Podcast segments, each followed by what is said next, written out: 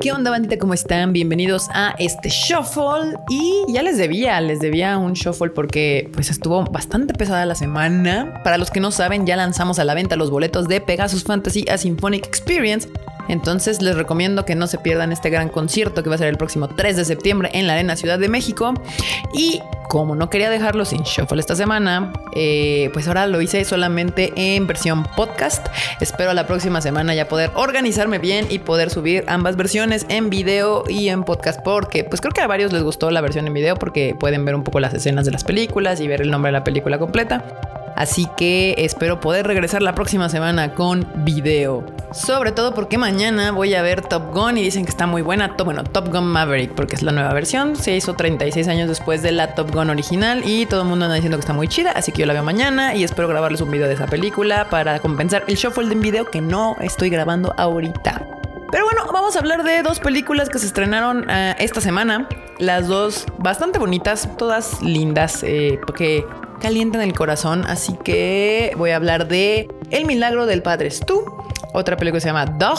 Y también les voy a recomendar una serie coreana que empecé a ver el fin de semana, el domingo en la noche, que está bastante cool, así que quédense en este bonito shuffle. Empezamos con la primera película que vi esta semana, El Milagro de Padres Tú, que trae Sony Pictures. Esta película, la verdad es que no le tenía mucho, no, esperaban mucho de esta película. Es un, un Passion Project que le llaman de Mark Wahlberg. es una película que él ha estado trabajando durante mucho tiempo para que se hiciera. Era algo que él quería que se realizara. Entonces, este, pues creo que según nos contaron, le tomó más o menos como 10 años generar esta película y es sobre la vida del padre Stu, como bien lo dice el nombre. Mal Wahlberg es el protagonista, representa al padre Stu y también vamos a tener a Mel Gibson como el papá de Stu, Stuart. Esta historia nos cuenta cómo mm, Stuart siendo joven era un boxeador bastante agnóstico o Mm, ¿cómo decirlo? Pues no creyente, la verdad. De hecho, estaba hasta enojado como con Dios, como se le podría decir.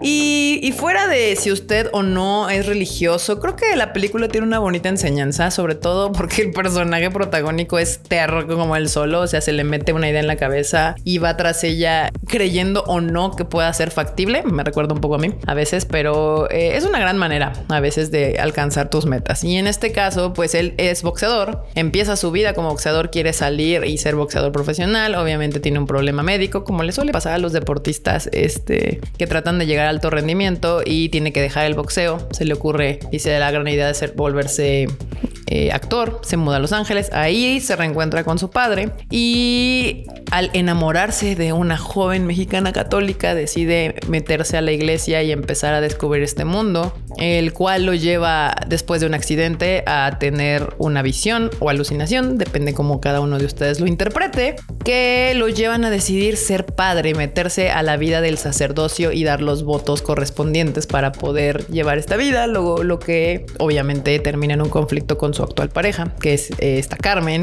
Teresa Ruiz, la actriz mexicana. Y pues en unos cuantos conflictos, este padre al final de tener muchos problemas para que fuera ordenado como, como padre, eh, lo logra y se vuelve un representante importante de la iglesia y muy querido por los feligreses en su pueblo. Entonces es una gran historia, es una historia muy bonita, se la van a pasar muy bien con su familia, tiene bonitas enseñanzas, eh, varias frases eh, positivas de esas que te dan ganas de decir, sí, hoy sí puedo, ya mañana también. Se la pasan bien, se la pasan bien. no, no es así como espectacularmente cool la película, pero si no tiene nada más que hacer el fin de semana, o tienen una, una abuelita o su mamá son muy religiosos, la, van a amar, la van a adorar la película, mil por ciento. Si ustedes no le hacen mucho esta religión o no andan en el mood de superación personal, probablemente esta no sea su película, pero pues ahí está, esta, esta es una de los estrenos de esta semana. La otra, la otra película que yo que tenía muchas ganas de ver, porque para los que me conocen en mis redes sociales y no me conocen, síganme KikaMX-bajo, pues yo tengo un perrito al cual adoro un chingo que se llama Coco. Entonces cualquier película o cosas que trate de perritos, yo la voy a ir a ver y voy a llorar. ¿Por qué? Porque así soy. Me encanta, su, me encanta chillarle con los, con los perritos y demás. Esta película también es un passion project, pero ahora de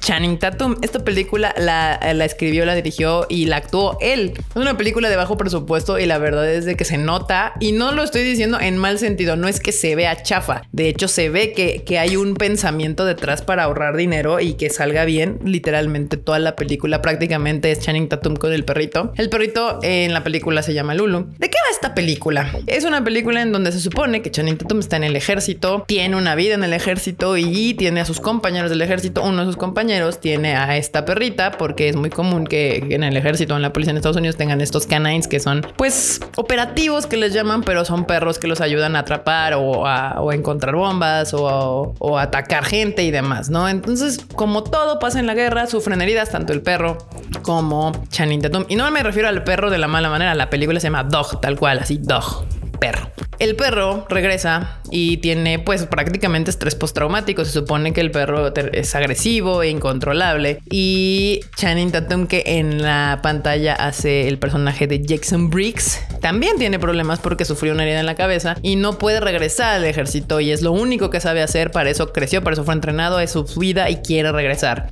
Entonces el handler o el dueño, el entrenador de Lulu muere y le piden a Channing Tatum que lleve al perro con la familia de su dueño para que esté presente en el funeral. Esta es una de una tarea que le deja su capitán con la intención de que al regresar él le pueda llamar a alguien del ejército y lo dejen reintegrarse a sus funciones y ya pueda seguir su vida como militar, que es lo que él se supone sueña en la vida. Obviamente que vamos a ver un paseo, un viaje por la costa oeste de Estados Unidos, por California y demás, donde tiene que viajar Channing Tatum con su perrito, con el perrito, con Lulu, hasta el funeral de la familia.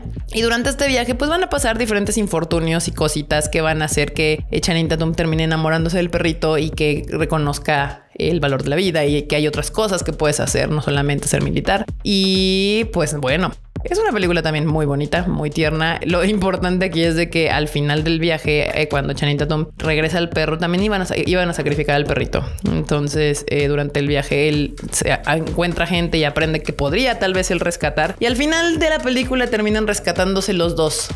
él al perrito porque no, no deja que se quede. Y no les estoy haciendo spoiler, es obvio que no iba a suceder. Y obviamente, ¿quién salva al humano? Pues el perrito. Eh, Dog, Lulu termina siendo el que termina salvando a Jackson Briggs. Le termina salvando la vida, ¿no? ¿Me la pasé bien? Sí. Chillé poquito. Sobre todo hay una escena en el funeral donde sí se me salieron las lágrimas. Este fin de semana no hay estrenos tan grandes como, como fue la semana pasada y antepasada Doctor Strange y el multiverso de la locura. No pude hacer video de ese ni podcast del Shuffle porque salí de viaje, pero si quieren saber qué opino, participé con Jesús Chavarría en You Rocket. Ahí hay un video en donde platicamos sobre el multiverso de la locura y mi opinión al respecto de esa película. A mí se me entretuvo, mucha gente dice que no. Obviamente no es el multiverso de la locura que todo mundo se chaqueteó mentalmente que creía que iba a ser, pero dentro del mundo real de producción y del costos, creo que está entretenida. ¿Pudieron haber hecho más? Probablemente sí, pero yo me la pasé muy bien, me divertí. ¿Quieren ver más? Ahí está en You Rocket, lo pueden ir a ver. Me la pasé chingón. Mañana voy a ir a ver Top Gun. También le traigo muchas ganas de esa película. Y yo creo que en la semana les hago un video y, una, y un podcast al mismo tiempo hablando sobre esa película, que va a ser el gran estreno de la siguiente semana. Lo podemos notar porque todos los cines solamente están hablando de eso. Paramount le metió bastante varo. Casi todos los cines están tapizados de cosas de Top Gun. Tom Cruise vino a México y todo el asunto. Entonces le están apostando bastante a esta película. Y ya para cerrar este bonito podcast shofolesco, les quiero contar de una serie que me puse a ver la semana, el fin de semana, el domingo en la tarde que llegué a mi casa. Ya me había salido varias veces. Estuvo Netflix duro y dale con tienes que ver esta, es totalmente tu estilo, te va a encantar y me la sacaba y me la sacaba. Se llama en español Tribunal de Menores, en inglés eh, Juvenile Justice, algo así. ¿De qué va rápido? Y porque nada más llevo dos, tres capítulos, la verdad sí está interesante. Es de una jueza y del Tribunal de Menores en Corea. Hay todo gira alrededor de la idea de que en Corea hay un, una ley que hasta los 14 años está prohibido que te, que te metan a la cárcel eternamente si no vas como a una prisión, entre comillas, porque ya no les llaman prisiones, pero como prisión de menores. Y es su máximo castigo son dos años, donde la intención es que este, se reintegren a la sociedad. El primer caso es bastante brutal, desde ahí es donde te engancha porque se supone que, se supone, se supone importante, que un chico de 13 años, o sea, unos meses antes de cumplir 14 años, mata a un niño de, de 8 años y aparte de matarlo, lo descuartiza y lo mete en bolsas. Entonces es un crimen muy brutal, lo cual tiene toda la intención de poner en entredicho esta ley que se supone quieren quitar porque ha habido muchos crímenes de juveniles, de, menores, que son bastante atroces y deberían de ser castigados como adultos. Esto no solo sucede en Corea, es un problema que y una discusión que se ha tenido en varias partes del mundo. Aquí el asunto y también interesante con estos dos, tres capítulos, me interesa saber qué es lo que le pasó a la jueza, porque te dejan muy claro desde el principio que la jueza odia a los criminales de menores de edad.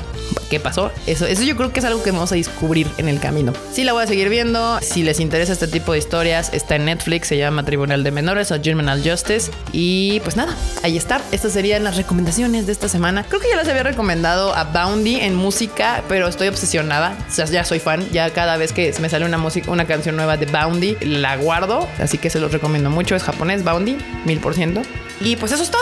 Eso es todo por este shuffle cortito. La verdad es que las películas de esta semana no se prestaban mucho. Bueno, si quisiera hacer un análisis profundo de muchas cosas se podría. Pero yo creo que ustedes más bien están aquí porque quieren saber más o menos de qué se tratan y se los recomiendo o no. Y para qué. Así que nos estamos viendo en la semana. Vamos a platicar de Top Gun. Y no se les olvide, Pegasus Fantasy. Y ya vamos a anunciar una película para el Konichiwa. Es que hay muchas cosas que hacer, muchas cosas que hacer, bandita. Los quiero, nos estamos viendo en el siguiente Shuffle. Me pueden seguir en mis redes sociales como KikaMX- bajo Bye, chi.